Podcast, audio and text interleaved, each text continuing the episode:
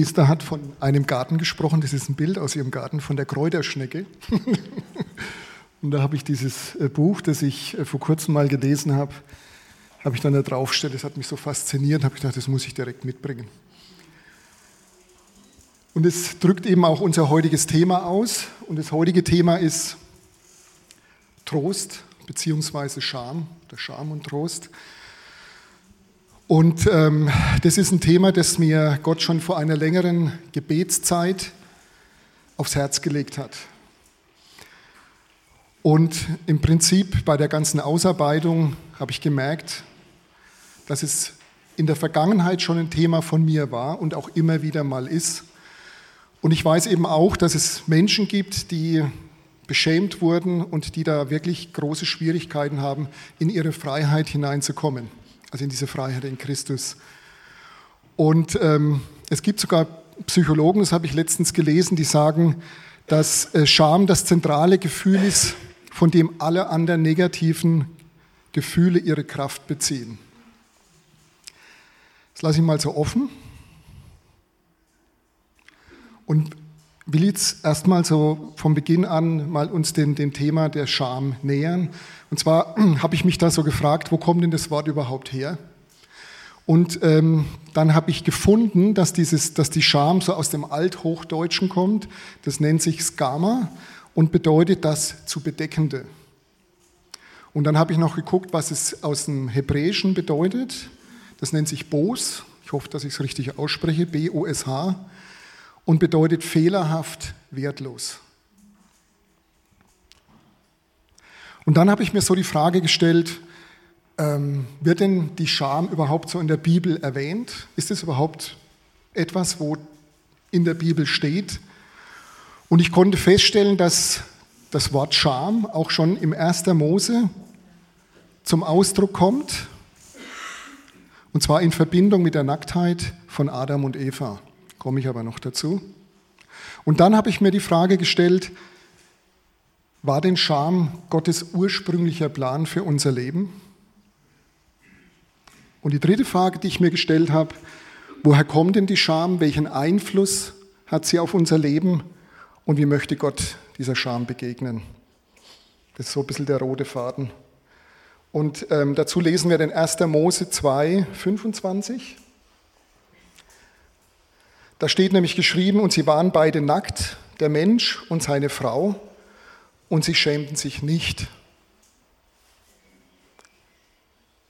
Und damit ist eigentlich schon sehr schnell die Frage geklärt, ob das Gottes ursprünglicher Plan für unser Leben war, ob Scham Gottes ursprünglicher Plan für unser Leben war und natürlich nicht, denn im Anfang der Menschheit gab es keine Sünde, es gab auch keine Scham, es gab nur das Gute im Menschen und die von Gott geschaffene Identität, die rein und makellos war. Diese Nacktheit, von der auch Gott im 1. Mose 2,25 spricht, bezog sich aber nicht nur auf die fehlende Kleidung, sondern in ihr sollte auch das Wesen Gottes nicht nur in der Beziehung zwischen Adam und Eva sein, sondern auch für alle zukünftigen Beziehungen zwischen den Menschen widerspiegeln.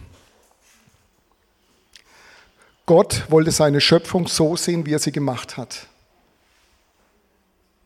Versehen mit einem freien Willen. Sie sollten in vertrauten Beziehungen offen, ehrlich und ohne Scheu echt sein dürfen, ohne sich voreinander verstecken und verstellen zu müssen und wo man unbefangen man selber sein kann, wo man frei und respektvoll die Würde des anderen in bedingungsloser Liebe achtet. Und dann wissen wir, dann kam der Sündenfall. Adam und Eva begehen einen Vertrauensbruch gegenüber Gott und dies brachte tiefe Scham in ihr Leben. Sie wurden nämlich von dieser listigen Schlange Satan arglistig getäuscht und belogen und aßen von den Früchten vom Baum der Erkenntnis von Gut und Böse. Gott hatte ihnen im Vorfeld gesagt, dass wenn sie, also hat ihnen im Vorfeld gesagt, dass sie von jedem Baum im Garten Eden essen dürfen, aber nicht von diesem Baum der Erkenntnis von Gut und Böse. Und sie wussten auch, wenn sie das taten, mussten sie sterben. Können wir vielleicht den nächsten einblenden? Und da steht geschrieben, 1. Mose 2,17, aber von dem Baum der Erkenntnis des Guten und des Bösen sollst du nicht essen. Denn an dem Tag, da du davon isst, musst du gewisslich sterben. Und wir wissen, dass das jetzt kein physischer Tod war, sondern die beiden wurden sterblich und wurden von Gottes Geist getrennt, von der Quelle des Lebens, sprich von der persönlichen Beziehung zu Gott. Man nennt es auch diesen geistlichen Tod. Zuvor lebten die beiden in der Herrlichkeit Gottes, in völliger Annahme, Bedeutung und Sicherheit vor Gott und kannten nur das Gute, das Gott für sie bereithielt. Doch in dem Moment, wo sie von der Frucht aßen, erkannten sie auch das Böse. Etwas, wovor Gott sie bewahren wollte, weil er auch um diese schrecklichen Konsequenzen wusste. Durch den Unterschied zwischen dem Guten, das sie bereits kannten, und dem Bösen, das neu für sie war, wurden ihnen die Augen geöffnet. Sie sahen plötzlich, dass sie nackt waren. Sie, hatten, sie hätten das ohne diese Frucht zu essen, hätten sie das nie wahrgenommen. Können wir vielleicht den nächsten einblenden? Da steht geschrieben 1. Mose 3,5. Gott weiß, dass eure Augen geöffnet werden, wenn ihr davon esst. Ihr werdet sein wie Gott und das Gute vom Bösen unterscheiden können. Plötzlich war ihre Unbefangenheit verschwunden und sie gingen in Deckung. Ihre von Gott gegebene, reine, makellose, makellose Nacktheit wurde von Satan pervertiert und sie nahmen sich Feigenblätter und machten sich daraus einen Lendenschurz. Können wir vielleicht den nächsten einblenden? Da steht im 1. Mose 3,7, da wurden ihnen beiden die Augen geöffnet und sie erkannten, dass sie nackt waren. Und sie banden sich Feigenblätter und machten sich Schürze. Sie kamen das erste Mal in Berührung mit Scham und Schuld. Am Abend ging Gott durch den Garten Eden, so wie er das eigentlich jeden Abend gemacht hat, doch die beiden waren nicht zu finden und Gott begann zu rufen. Und ich meine, wir wissen ja, dass Gott wusste, wo sie sind. Die haben sich halt irgendwo versteckt. Aber er begann die beiden zu rufen und ich glaube, das war ein Herzensruf. Das war ein Ruf direkt in ihre Herzen hinein, wo er vielleicht, wo er ausdrücken wollte, wo seid ihr in eurem Herzen? In der Beziehung zu mir, wo seid ihr gerade? Und dann kam Adam aus der Deckung und gestand, das steht dann im 1. Mose 3, 9 bis 10. Da rief Gott der Herr den Menschen und sprach, wo bist du? Und er antwortete, ich hörte deine Stimme im Garten und fürchtete mich, denn ich bin nackt. Darum habe ich mich verborgen. Er versteckte sich nicht nur, weil er vom Baum der Erkenntnis von Gut und Böse gegessen hatte, sondern er fürchtete sich auch, weil er nackt war. Es war die Scham, die das erste Mal, die, die, die, dies war die Scham, welche ihn das erste Mal von Gott wegtreiben konnte. Nämlich die Scham und die damit verbundene Schuld, etwas Grundlegendes getan zu haben mit weitreichenden Konsequenzen.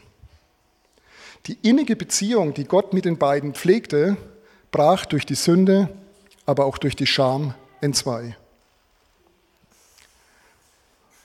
Gott fragte Adam dann interessanterweise nicht danach, warum er von dem Baum des, äh, des, äh, warum er nicht von dem Baum äh, gegessen hat, der Erkenntnis von Gut und Böse, sondern er fragte ihn, warum er nackt, äh, warum, wer ihm erzählt hat, dass er nackt sei. Es muss wohl der Teufel gewesen sein, der Adam aber auch Eva dies vermittelte und ihnen die, das Gefühl der Blöße, der Schuld und der Scham gab. Von Gott war es nicht gekommen. Die zuvor gelebte Intimität, Reinheit und Offenheit, die sich in ihrer gesamten Nacktheit, sprich an Körper, Geist und Seele vor Gott ausgedrückt hat, wurde zutiefst von Satan durch Lüge, Täuschung, aber auch durch Anklage missbraucht, beschmutzt und verletzt. Ihnen wurde bewusst, dass sie nun etwas von Gott trennte und sich nicht mehr in seinem Willen befanden. Sie verloren nun den Schutz und wollten sich mit dem bekleiden, was sie gerade fanden. Sie suchten Schutz bei etwas anderem als bei Gott. Deswegen zeigten, sich, zeigten sie sich auch nicht sofort, als Gott sie rief. Und jetzt kommen wir zum zweiten Teil, den ich so liebe, weil er so das Herz des Vaters ausdrückt. Im weiteren Verlauf der Geschichte von Adam und Eva können wir eben nachlesen, dass auch Gott noch etwas anderes tat. Sie mussten zwar nach dem Prinzip von Saat und Ernte die Konsequenzen ihrer Sünde tragen und für ihre Schuld büßen. Das kann man im, das habe ich jetzt nicht hier, das kann man sehr gut äh, im 1. Mose 3 14 bis 24 nachlesen. 1. Mose 3, 14 bis 24. Aber weil, sein, weil Gott seine Schöpfung so sehr liebte, kümmerte er sich um die beiden. Er ließ sie nicht mit ihrem Lendenschürzchen da stehen und er hat sie auch nicht aus dem Paradies mit Blättern hinausgejagt, mit Lendenschürzchen und Blättern. Denn sie sind immer noch seine Kinder, geschaffen nach seinem Bild. Gott wurde nicht ausfallend oder übergriffig, sondern er behandelte sie weiterhin respektvoll und tastete ihre Würde nicht an. Er gab ihnen etwas, womit sie das Gefühl der Scham überdecken konnten. Die Bibel spricht in dem Zusammenhang vom ersten Tieropfer, das Gott selbst vollzogen hat bei dem Blut fließen musste und somit klarstellen wollte, dass sie selbst nicht in der Lage sein können, ihre Schuld und Scham zu bedecken. Dies kann nur ein anderer tun, der, der dessen würdig ist. Gott war somit der erste Kleiderdesigner und er machte den beiden aus Tierfällen einen maßgeschneiderten Anzug oder Kleid.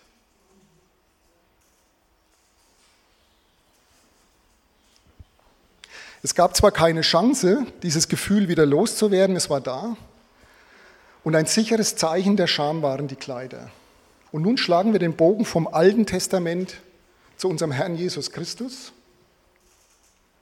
Wir wissen, dass im weiteren Verlauf, und dies können wir auch im Alten Testament nachlesen, Gott seinem Volk befahl, Tieropfer durchzuführen, sodass der, sodass der Einzelne Vergebung der Sünden erleben konnte. Das Tier starb anstelle des Sünders.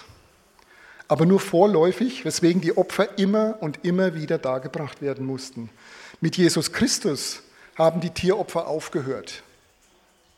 Denn Jesus Christus war und ist für alle Zeit das letztgültige Stellvertreteropfer. Am Kreuz vom Golgatha hat Jesus Christus freiwillig durch sein kostbares Blut nicht nur unsere Schuld und Sünde getragen, sondern er gab uns auch durch seinen Tod und durch seine Auferstehung eine neue Schöpfung, eine neue Kreatur, neues, ewiges Leben.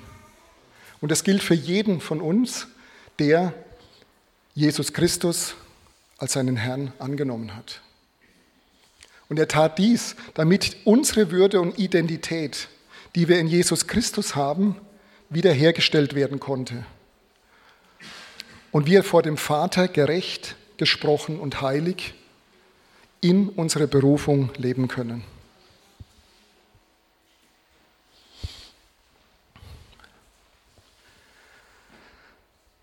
Vielleicht fragt sich jetzt der ein oder andere das Thema Scham. Was hat es überhaupt mit meinem Leben zu tun?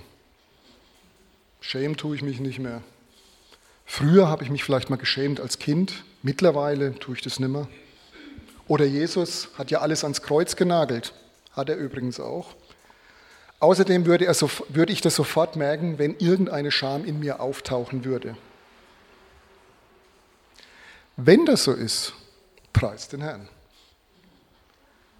Aber in der Ausarbeitung dieses Themas und durch die langjährige Seelsorgeerfahrung habe ich gelernt, oder durfte ich lernen, dass es eben auch Menschen gibt, die das anders erfahren haben.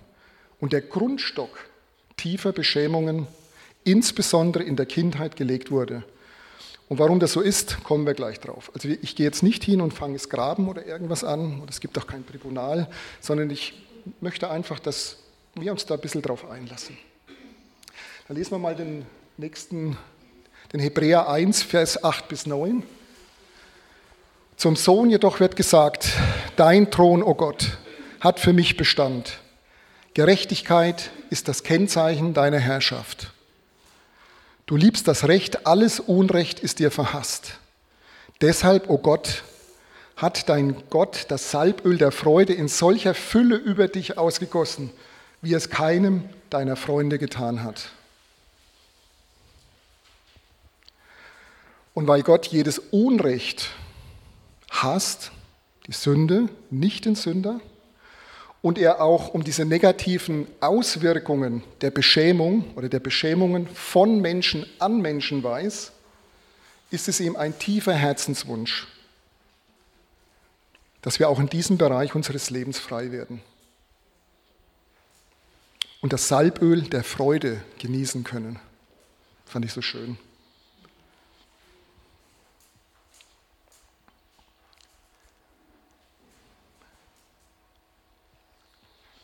Lass uns nun mal gemeinsam das Thema Scham und die damit verbundenen Schamgefühle, Schamangst, die häufig auch gekoppelt sind mit äh, Schuldgefühlen, ein bisschen näher anschauen.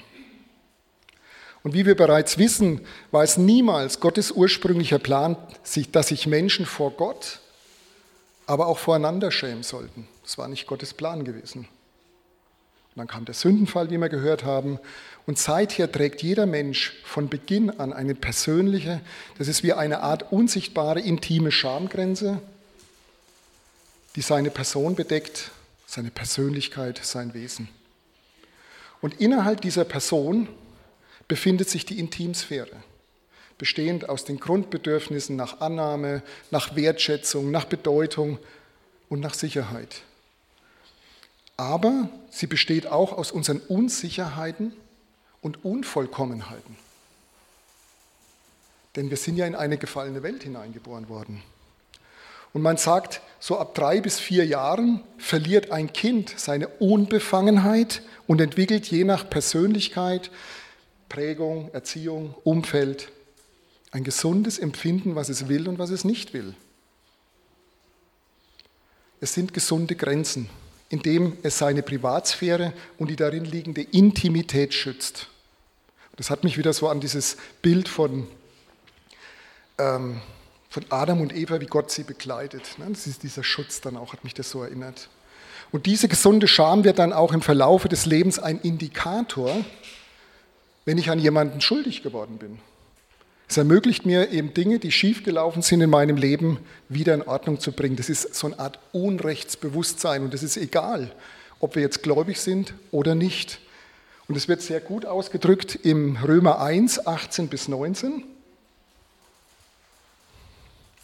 Denn es ist geoffenbart Gottes Zorn vom Himmel her über alle Gottlosigkeit und Ungerechtigkeit der Menschen, welche die Wahrheit durch Ungerechtigkeit aufhalten weil das von Gott Erkennbare unter ihnen offenbar ist, da Gott es ihnen offenbar gemacht hat.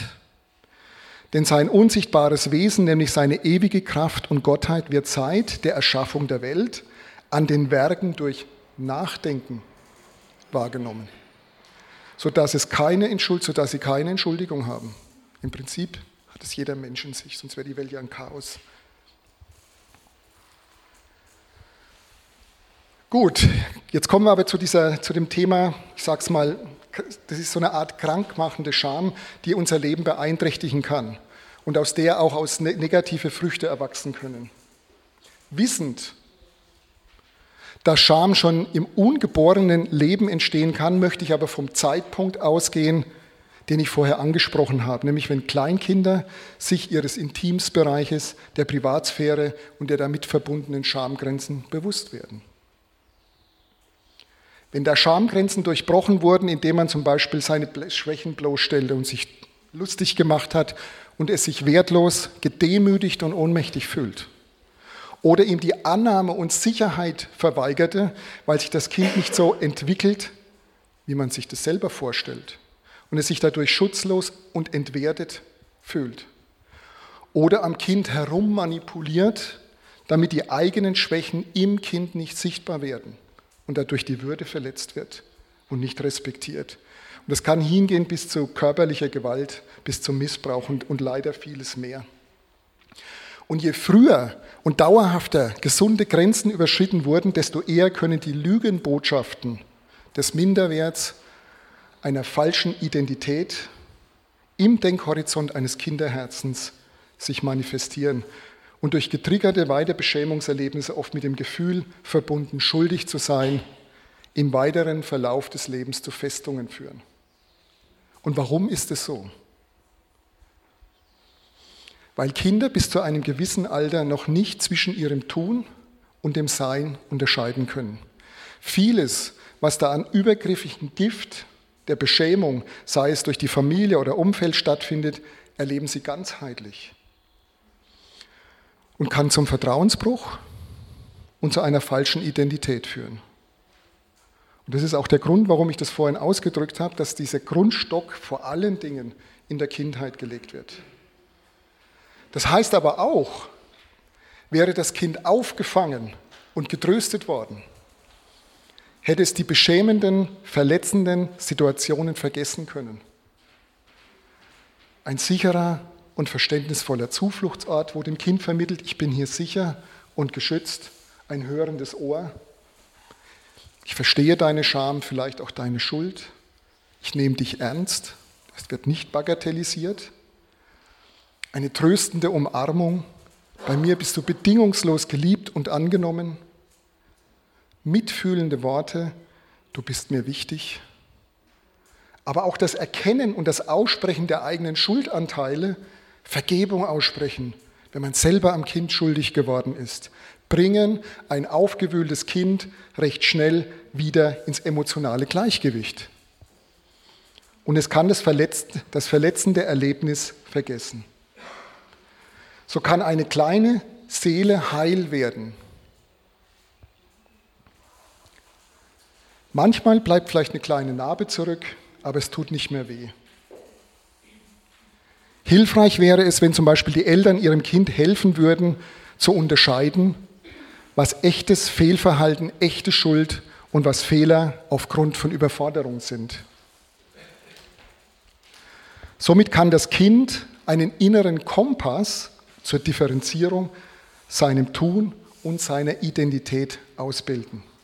Die Beschämung würde ihre Macht verlieren und das Kind könnte, sich wieder, inneren, könnte wieder in den inneren Frieden zurückkehren.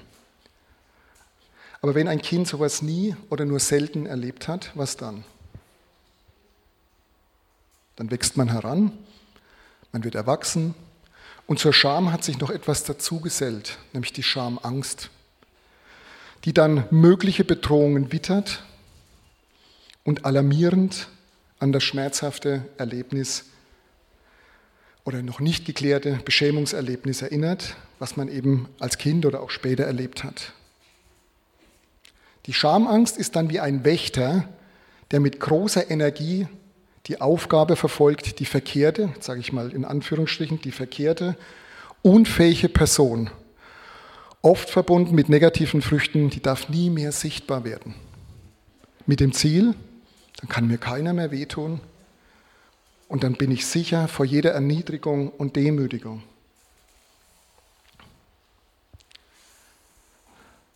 Eine Angst, die dann auch zu Beziehungsproblemen automatisch führen kann und das Leben stark beeinträchtigt, weil die Angst vor Beschämung ein ganz bestimmtes Verhalten immer und immer wieder fordert oder zulässt. Und dies kann dann sehr anstrengend sein für einen selbst, aber auch für den, für den, für den Nächsten. Können wir jetzt mal die, das nächste einblenden? Ich hab, Gott hat mich dann an so eine Burg erinnert. Und ich will jetzt gar nicht auf die ganzen Details eingeben. Und zu dieser Burg gibt es eine kleine Geschichte dazu. Und zwar ähm, seht ihr hier eine wunderschöne Burg. Burgen wurden früher gebaut, um sich vor Angriffen zu schützen. Und es wurde über Generationen, wurde das immer wieder und immer wieder ausgebaut. Und am Schluss war es also nicht nur ein Schutz, sondern auch ein Statussymbol. Und ähm, diese Geschichte, die ich gerne dazu noch erzählen möchte, ist, und zwar war das eine Frau, die in einen Hauskreis ging und sie klingelt an der Tür und die Tür geht auf und sie sieht ihre zwei Freundinnen miteinander zusammenstehen und die unterhalten sich gerade. Und sie geht auf diese Person zu, auf diese Personen zu und plötzlich sehen die beiden sie, lösen sich auf und gehen in eine andere Richtung. Kopfkino. Kopfkino ist losgegangen, weil im Grunde genommen war ihr Grundbedürfnis nach Liebe, Annahme, gesehen und verstanden werden, das war in dem Moment überhaupt nicht vorhanden gewesen. Und dieses liebenswerte und auch verletzte, beschämte Herz, das war eben auch genährt von ihren Lügen, die, sie da, die ihr, ihr da vermittelt wurde, wann auch immer. Und sie hat dann im Prinzip ist in diesen Bereich reingegangen. Sie hat dann mit allen Mitteln, und der Hauskreis war eigentlich dann gelaufen, hat sie ihre Schamwaffen selber ausgepackt. Und der, der ganze Hauskreis, der war eigentlich kein Hauskreis mehr, sagen wir es mal einfach so. Es gibt verschiedene Bereiche. Es gibt auch die Bereiche des Perfektionismus, eine Rolle spielen. Na, ich muss immer lieb sein oder Perfektionismus, ich muss alles richtig machen. Und es dient immer wieder nur dazu, dass, ich diesem Grund, dass mir dieses Grundbedürfnis zu einer bestimmten Zeit geraubt wurde. So, die, die Geschichte geht dann so weiter, dass ähm, der Hauskreis dann eben aufgelöst wurde irgendwann mal und, ähm, und nach 14 Tagen war dann der nächste Hauskreis. Frau kam wieder mit rein und ähm, die zwei Freundinnen kamen auf sie zu und haben dann gesagt, was war denn mit dir eigentlich letzte Woche oder vor zwei Wochen los gewesen? Und wisst ihr, was das Tolle ist? Und da wird schon sehr, sehr viel entmachtet. Diese Frau war bereit, darüber zu reden. Und sie hat eben erzählt, was sie da gedacht hat. Also sie war da offen, hat erzählt, was sie gedacht hat, so nach dem Motto, ihr tuschelt über mich, ich weiß jetzt gar nicht, was da. Und so dieses Erkennen der eigenen Unfähigkeit, die ihr da als Lüge eingetrichtert worden ist. Und das ist in ihr so hochgekommen und deswegen hat sie auch so reagiert und das hat sie alles erklärt. Und dann haben die zwei Frauen zu ihr gesagt, hör mal, wir haben uns nur deswegen mit dir, oder wir waren deswegen zusammengestanden und haben auch das Gespräch aufgehört, weil wir uns darüber unterhalten haben, was wir dir zu deinem Geburtstag schenken wollten. Und wir wollten nicht, dass, es, dass du das erfährst. Und das ist so, so wichtig, wenn die Dinge angesprochen werden dürfen, also wenn sie angesprochen sind, dass Gott dann auch, dann konnte sie nämlich ihren eigenen Anteil erkennen und konnte aber auch gleichzeitig sagen, Herr, da ist was noch in meinem Leben, was du gerne verändern möchtest. Und das war, und das ist so, das kann im Prinzip ein ganzer Kreislauf sein. Also wie gesagt, das war bei der Frau so gewesen, dass sie diesen Ansatz finden konnte und konnte sagen, okay, ich habe das erkannt, ich bin diese, die Decke des Schweigens ist nämlich eine riesengroße Lüge. Wir dürfen es nie erzählen, was, was bei uns gewesen ist. Das ist eine riesengroße Lüge, weil Satan uns nämlich genau dann da weiterhin belügen kann, obwohl Gott uns in die Freiheit führen möchte. Und diese Decke des Schweigens hat sie durchbrochen. Das hat mich so fasziniert. Sie ist nämlich hingegangen, hat darüber geredet. Und Gott konnte das dann später mit ihr klären. Das war so etwas Wunderbares.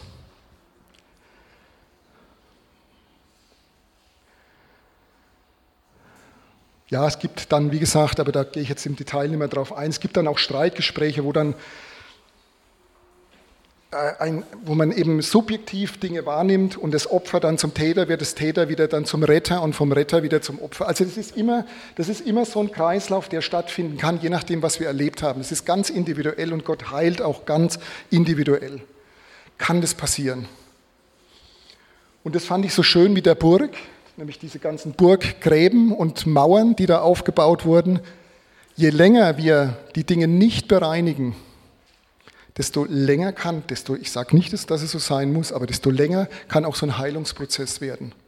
Je früher wir das erkennen, je früher wir da dran gehen, desto schneller kann auch dieser Heilungsprozess, vielleicht sogar in einem Gebet, das wo Gott einen darauf aufmerksam macht und uns die Wahrheit über uns erzählt und die Lüge erkennbar macht. Also wie auch immer. Da haben wir ganz viele Dinge auch schon erlebt. Und das wünsche ich mir einfach auch für uns, dass wir damit nicht lang warten, sondern sagen, okay, da ist etwas in meinem Leben, wir sind mutig genug und vielleicht nehmen wir sogar eine, seelsorgerliche, eine Seelsorge in Anspruch oder äh, wir, wir haben lieben Gebetsbruder, Schwester, die mit uns beten, um die Dinge dann zu klären. Genau, und jetzt will ich noch auf diesen einen Punkt eingehen, aber auch nicht zu lange. Es gibt auch eine Schuld und die darin entstandenen Emotionen, ohne schuldig geworden zu sein. Grundsätzlich, wenn ich schuldig geworden bin, ist das eine gesunde, emotional, ist es eine gesunde Emotion, dann kann ich nämlich das Ding angucken, kann sagen, oh, da habe ich Mist gebaut, das bringe ich in Ordnung. Das ist eine gesunde Emotion bei Schuld. Aber es gibt auch so eine äh, Schuld, die sich, sich schuldig führen, fühlen und eine Emotion, die da hinten dran hängt, ohne schuldig geworden zu sein, wo man sich latent schuldig fühlt. Und dann wäre es gut, wenn man den Aspekt der Beschämung mit in Betracht ziehen könnte.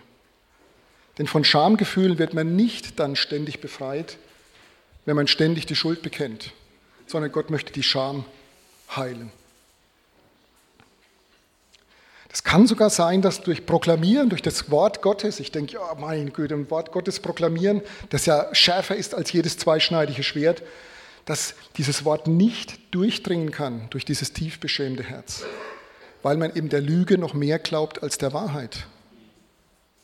Und wenn das der Fall ist, sollte man sich nicht wieder schämen, das ist nämlich der Teufelskreislauf, sondern Gott möchte, dass wir heil werden in unserem Herzen. Das hat ja Esther auch so schön noch ausgedrückt. In allen Bereichen unseres Lebens. Und warum möchte er das? Dass wir einmal unsere Identität in Jesus Christus kennenlernen, aber auch in unsere Berufung hineinkommen, zu der er uns berufen hat, also in die Freiheit, zu der er uns befreit hat. Und Gott möchte unsere Wunden heilen. Er hat einen, für jeden einen perfekten Heil, Heilungsplan. Und es gibt jetzt noch eine wahre Geschichte. Da hat sich Esther bereit erklärt, die zu lesen, wie sowas aussehen kann. Ich hoffe, ihr seid noch einigermaßen fit.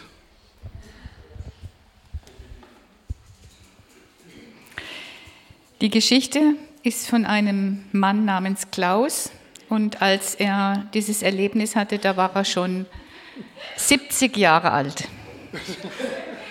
Da sind ja mehrere Kläuser hier. Aber Anwesende ausgenommen.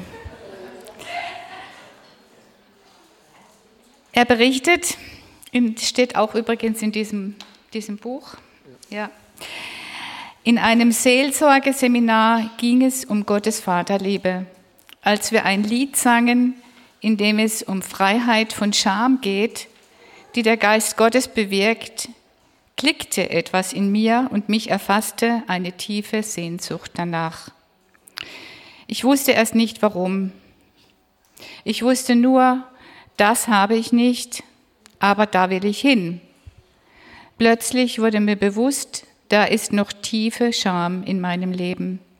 Ich fühlte mich wie im Nebel. Es war da etwas Unklares, Bedrückendes, das zwischen mir und Gott und mir und den Menschen stand. Und dann eine plötzlich aufflammende Hoffnung. Ich kann da heraus. Das Gefühl einer zutiefst empfundenen Verlassenheit, Einsamkeit und Unsicherheit hat mich seit der Pubertät geprägt. Dieser stumme Schrei nach meinem Papa, der zwar da war, aber nicht für mich erreichbar. Er sprach nicht mit mir. In mir war die angstbesetzte Annahme, ich bin es nicht wert, dass man mit mir über meine Gefühle spricht. Und die Überzeugung, über so etwas spricht man nicht, ich bin nicht normal. Und es gab die Vorstellung, damit muss ich alleine fertig werden. Nun stand mir plötzlich ein ganz bestimmtes Ereignis vor Augen, eine Situation, in der mein Vater mich besinnungslos geschlagen hatte. Ich dachte, nein, das kommt aus meinem Verstand, das habe ich doch in der Seelsorge längst schon bearbeitet. Nachdem ich mich wiederholt vergeblich gegen diese Erinnerung gewehrt hatte, wusste ich, der Heilige Geist will dorthin gehen. Was war geschehen? Als Elfjähriger hatte ich, mit, hatte ich mit einem Draht einen Weidezaun unter Strom gesetzt. Leider bekam der angesehene Gutsverwalter einen Stromschlag und beschwerte sich bei meinem Vater.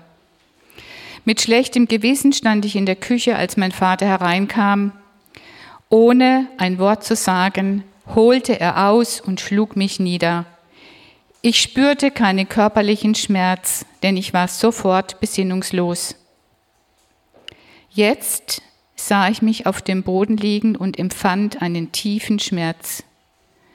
Mein Vater hatte nicht mit mir gesprochen, auch später nicht. Die Situation wurde einfach totgeschwiegen. Es hat mich sehr verletzt, dass ich, sein einziger Sohn, ihm nicht ein Gespräch darüber wert war. Ich war seitdem tief verunsichert, fühlte mich wertlos, verachtet, überflüssig und verwirrt. Ich schämte mich sehr.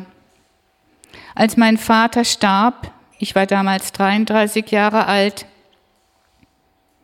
da war mir so, als würde mir der Boden unter den Füßen weggerissen und in mir war ein tiefer Schrei.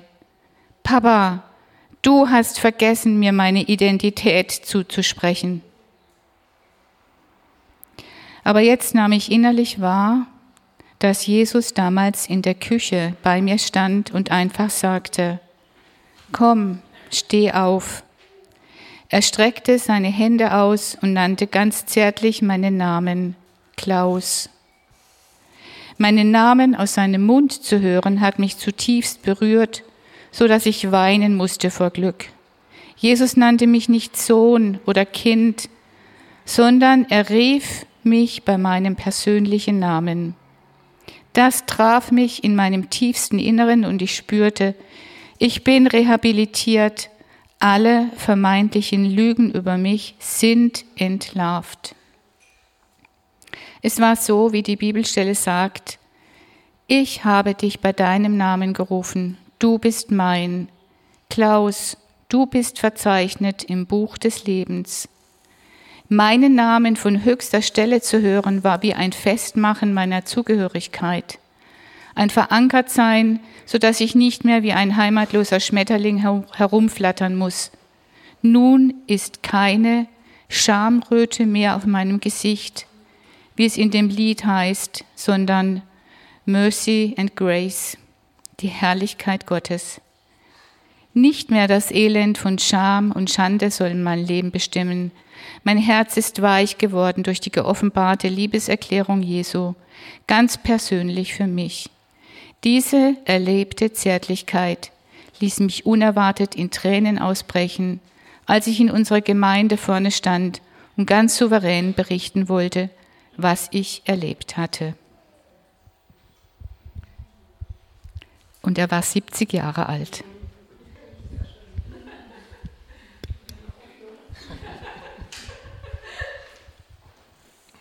Vielen Dank, Esther.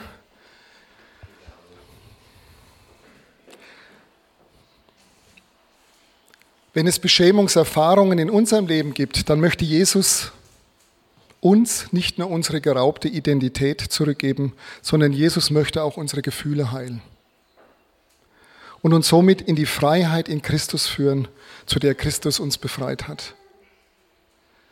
Wenn wir Jesus glauben, und wir können ihm nur im Glauben gefallen. Gibt es auch einen Bibelspruch dazu.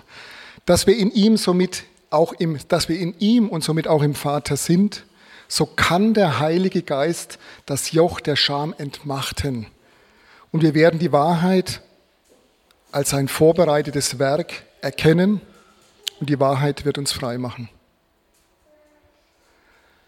Gott gab uns mit Jesus Christus nicht nur ein perfektes Vorbild, sondern auch eine Hilfe nämlich den Heiligen Geist, den Ratgeber wunderbar, damit wir immer mehr in das Wesen von Jesus verändert werden. Der Heilige Geist hat direkte Verbindung zu jedem Wort, das Gott über dich ausgesprochen hat, ausspricht und aussprechen wird. So kannst du ihm vertrauen, dass er in allen Dingen deines Lebens dich sicher leiten wird, auch in der Entmachtung der Scham, die sie zur Wiederherstellung deiner Würde und Identität führt. Und zum Schluss schauen wir uns jetzt nochmal den Bibelvers hier an. Ja, du musst zweimal drücken, das ist bei mir ein bisschen. Genau. 2. Korinther 5,17. Darum ist jemand in Christus, so ist er eine neue Schöpfung. Das Alte ist vergangen, es ist neu geworden. Siehe, es ist alles neu geworden. Und dieser Bibelvers drückt für mich aus, dass Gott nicht nur Gutes, Gott hat nicht nur Gutes für unser Leben vorbereitet, sondern das Beste, nämlich die Superlative. Denn alle Dinge sollen uns zum Besten dienen, die alle, die Gott lieben. Das ist die Voraussetzung. Wir müssen auch Gott anfangen zu lieben. Und wie können wir Gott lieben, wenn wir ihm glauben und in seinem Willen leben? Und wenn noch Scham wie eine Grundmelodie dein Denken und Handeln und Fühlen beeinflusst, wie zum Beispiel die Grundmelodie Ich bin wertlos, weil, mich, weil dich Menschen körperlich und geistig für ihren Mangel missbraucht haben oder dich, du dich als Versager fühlst, weil man verachtend deine Schwäche bloßgestellt hat. Oder du sogar deswegen immer wieder noch immer wieder gemobbt wirst. Oder die Scham und die damit verbundene Lüge zu dir sagt, du genügst nicht, weil dir in deiner Familie ein bestimmtes Familienmotto oder so eine Religiosität vorhanden war und du dem nicht gerecht wurdest und du dich deswegen nutzlos und überfordert fühlst? Oder du tust dich fremdschämen und fühlst dich deiner Würde beraubt, weil es in deiner Familie Streit, Süchte, Krankheit und Vernachlässigung gab was auch immer bei dir vorgefallen ist. Ihr dürft wissen, Gott möchte euch von allen Schamgefühlen der Entehrung, der Entwertung, der Überforderung, der Schutz und Wehrlosigkeit und vieles mehr befreien. Ich möchte jetzt noch beten zum Abschluss. Danke, Herr Jesus Christus, unser Heiland. Du bist nicht nur der beste Tröster und Ermutiger, sondern weil wir in dir Leben in Fülle haben, möchtest du auch dass wir tiefe innere Heilung erfahren, gerade auch wenn es um Scham und falscher Schuld geht. Danke, Herr Jesus Christus, dass du unsere Würde und Identität wiederherstellen möchtest durch dein vollbrachtes Werk am Kreuz. Und dazu habe ich den Bibelvers im Jesaja 61,3 noch. Er hat mich gesandt, um es den Trauern, um es den Trauernden zu ermöglichen, dass ihnen ein Kopfschmuck anstelle von Asche, Freudenöl anstelle von Trauerkleidern und Lobgesang anstelle eines betrübten Geistes gegeben werde. Und dass man sie Eichen der Gerechtigkeit und Pflanzung der Verherrlichung des Herrn nennen kann. Und jetzt würde ich gerne noch eine stille Zeit anbieten. Kann jeder für sich prüfen, Herr, gibt es etwas in meinem Leben an Scham, was du noch gerne ausräumen möchtest.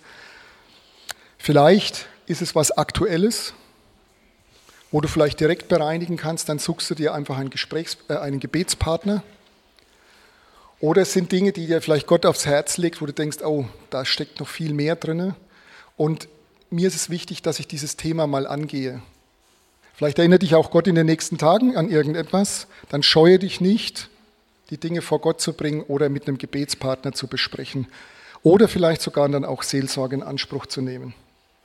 Und das ist jetzt noch eine Idee von mir, das habe ich auch noch nicht abgesprochen. Ähm, wenn dieses Thema, weil da noch so vieles ist, ich konnte auch vieles auch nur ankratzen sozusagen, wenn dieses Thema für euch wichtig ist, für, für, für jemanden, der da jetzt gerade in so einem Prozess drinnen steckt, dann könnte man auch so ein ähm, Wochenende anbieten, mal einen Freitagabend und einen Samstag, um dieses Thema Scham und Trost mal miteinander nochmal anzuschauen. Also das könnte man dann anbieten, aber das kommt ein bisschen darauf an, welches Interesse dann auch da ist.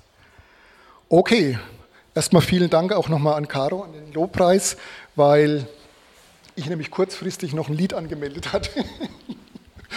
Und äh, das hat mich so berührt im Herzen und ich denke einfach mal, ich lasse euch jetzt mal in dieser Zeit, in dieser stillen Zeit. Und ich lasse dich mal hinter. ja, und Gottes Segen für euch.